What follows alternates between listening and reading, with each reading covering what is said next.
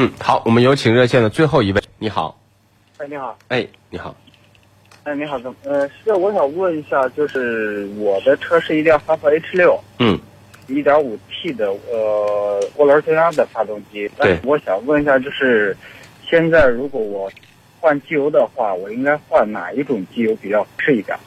您的车是在 4S 店保养还是在外面？公里数多大了？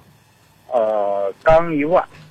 刚一万公里。那么这个车好像在 4S 店保养费用不高吧？呃，不太高。对，那你为什么要选择在外面保养呢？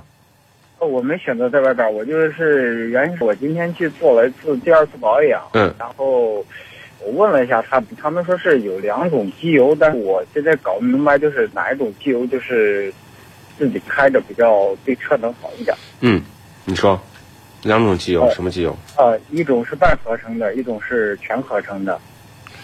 理论上来讲，肯定全合成机油更好。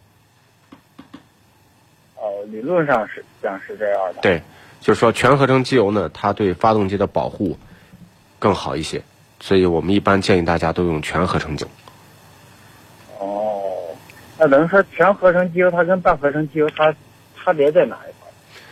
差别呢，就是全合成机油它的基础油和添加剂呢都是合成的，呃，它的这个比如说抗高温性能更好，机油流动性更好。半合成呢，就等于它的基础油是矿物油，添加剂是合成的。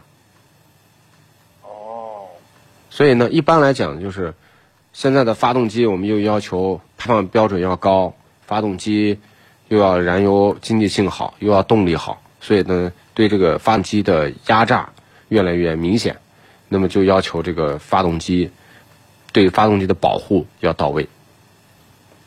哦，那那是这样，我再想问一下，就是涡轮增压发动机，它火花塞一般是多少万公里换一次比较？这个看说明书，一般的这个火花塞都是四到六万，个别的4到6万都八到十万，对，就是一般是四到六万，不同的车不同，所以呢，我建议你买回来车一定把说明书好好看一看。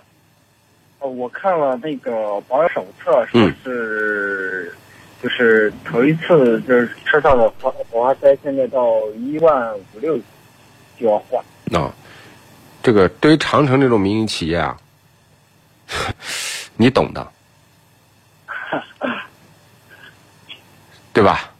呃，那我是，但是他这个不是强制的，所以我就是一我想问一下，这个就是有经验的技师拿出来一看，你的这个活化塞的这个烧蚀的情况就知道了。啊，他就决定换或者对或者不换是吧？对。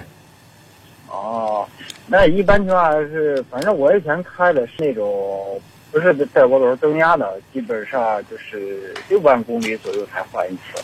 你呢，反正就是看情况，一般活化塞没有那么娇气，啊，四万过左右，哦，原来是我第一次开这种带涡轮增压的，没事，你就正常机油好一点，到里程了该换活化塞换活化塞，其他的没啥，按说明手册走，好吗？嗯，行行好，嗯好，谢谢啊。没事，再见，拜拜。